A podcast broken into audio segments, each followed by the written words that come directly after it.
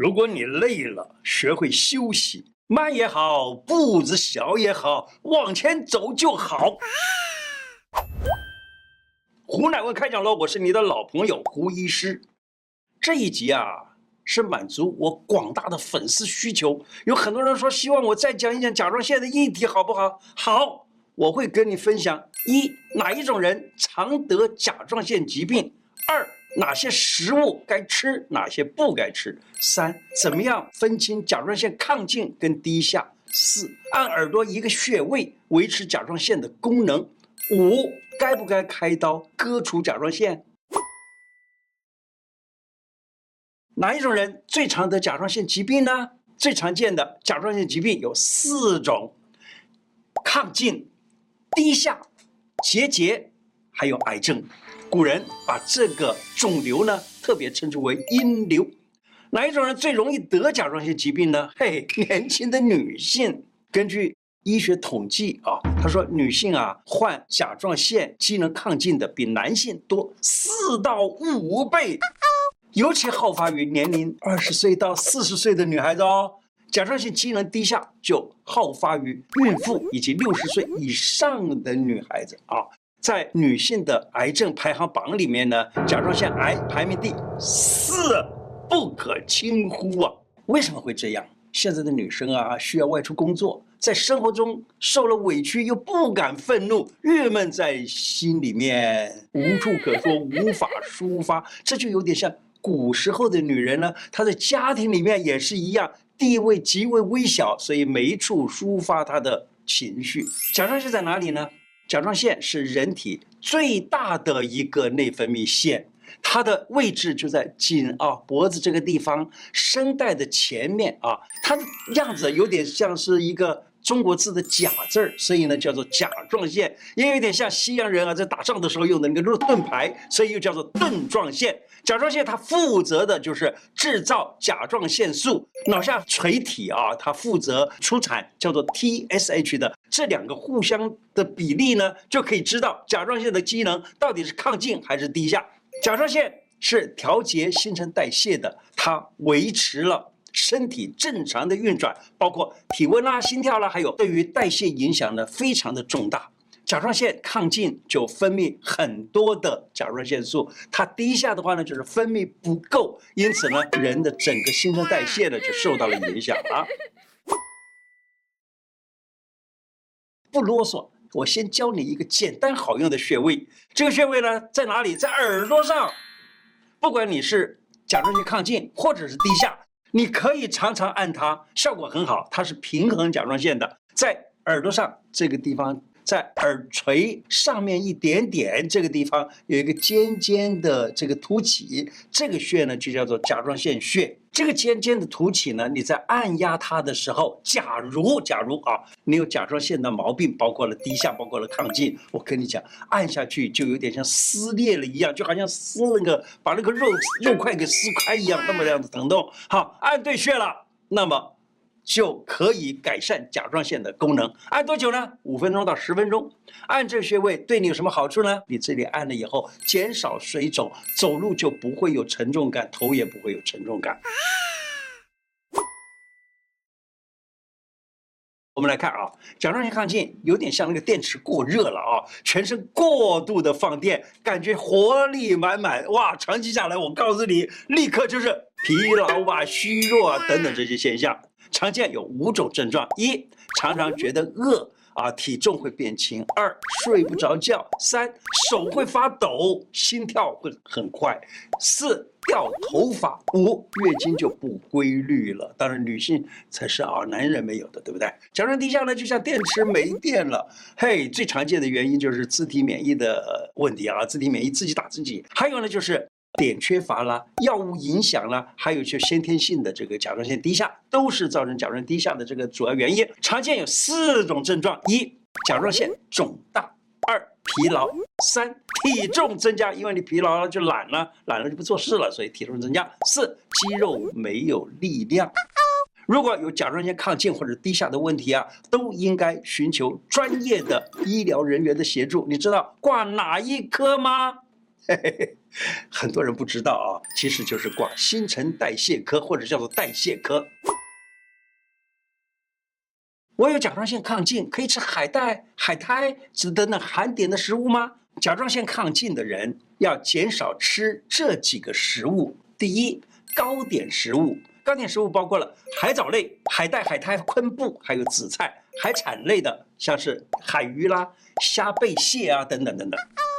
最重要的还有一个东西。就是长期吃生菜沙拉当早餐，小心害你甲状腺出问题。像是萝卜啊、高丽菜啊，虽然不是含碘的食物，但是呢，它含有一种东西叫做高 estrogen，就是导致甲状腺肿的一个因素。或者是甲状腺功能低下，你把这些食物啊煮熟了再吃，就不会有问题。少吃生的食物就可以降低甲状腺肿的问题。我们吃的盐呢，该加碘呢，还是没有碘的呢？嘿，不用刻意去买含碘的盐，好不好？会过量的，因为它加一点点碘，就是在我们身体里面就太多了，也不一定。建议你啊，就直接吃海盐呐、玫瑰盐呐，少吃精致的盐。那有人说，哎，这样子我我吃的不是含碘的盐，那这样子碘不是不够吗？不会不会，你吃一点点海带，吃一点点海藻就已经可以了。那跟你现在科普一下子，碘它在。元素周期表里头，它是卤族元素。卤族元素呢，几乎它的腐蚀性就非常的强，而其中碘影响到我们的甲状腺，缺碘也会造成甲状腺功能低下。甲状腺功能低下的时候呢，可以多吃点优质的蛋白质，有助于提高新陈代谢的速度，包括了南瓜子啊、牛肉啊、鱼啊、香蕉啊和杏仁等等啊。建议稍微多吃点含碘丰富的食物，稍微哦。海藻、海带、紫菜、贝类、虾类，还有一些乳制品。脖子长出东西来，良性的常常出现的是甲状腺结节，或者是良性瘤。恶性的话呢，那就糟糕了，那就是甲状腺癌了。甲状腺癌是一种罕见的但严重的一种癌症，通常起源于甲状腺细胞的异常增生。甲状腺癌的症状有哪些呢？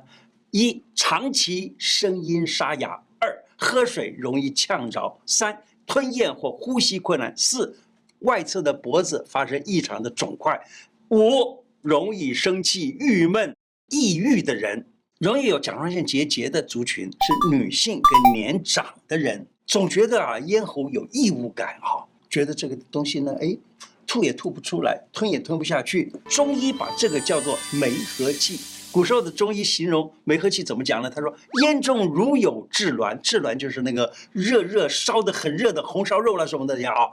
咽中如有炙卵，吞不下，吐不出，又叫做痰气。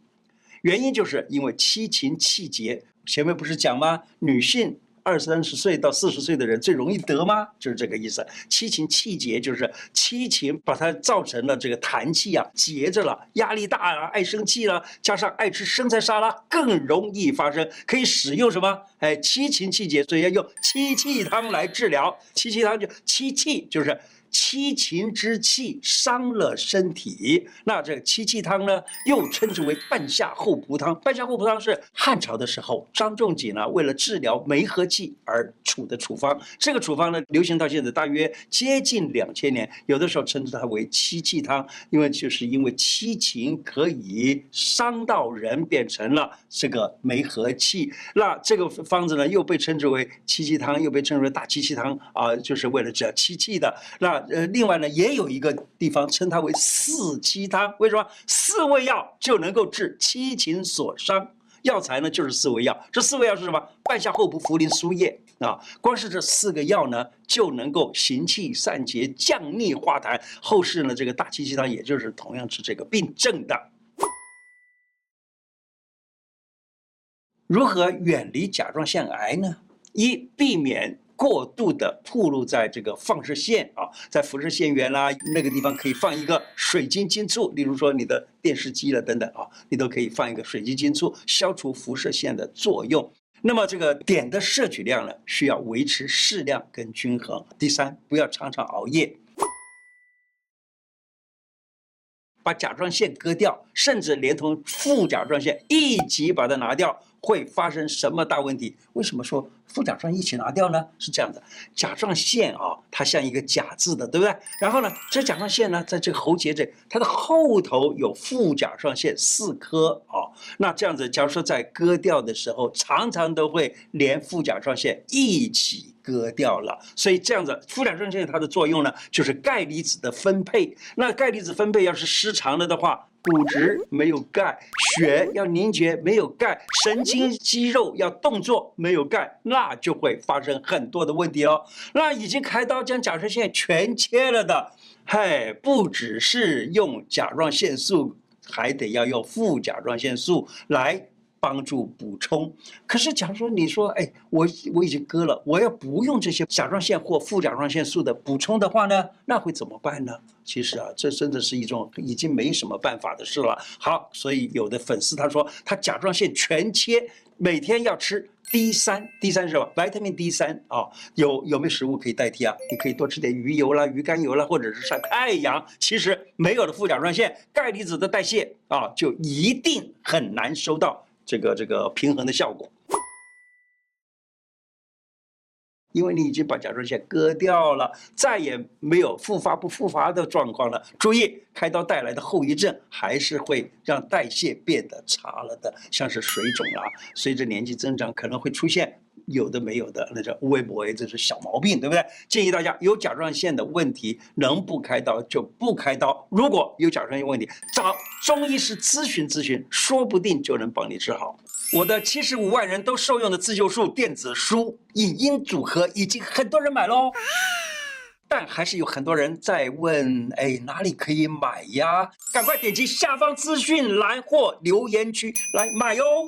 今天的内容就说到这里。我的 YouTube 每一支影片下方有一个超级感谢，点下去，欢迎您捐款赞助我们，支持我们做出更好的内容。另外，欢迎大家加入我的脸书、IG 干净世界频道。谢谢大家，拜拜。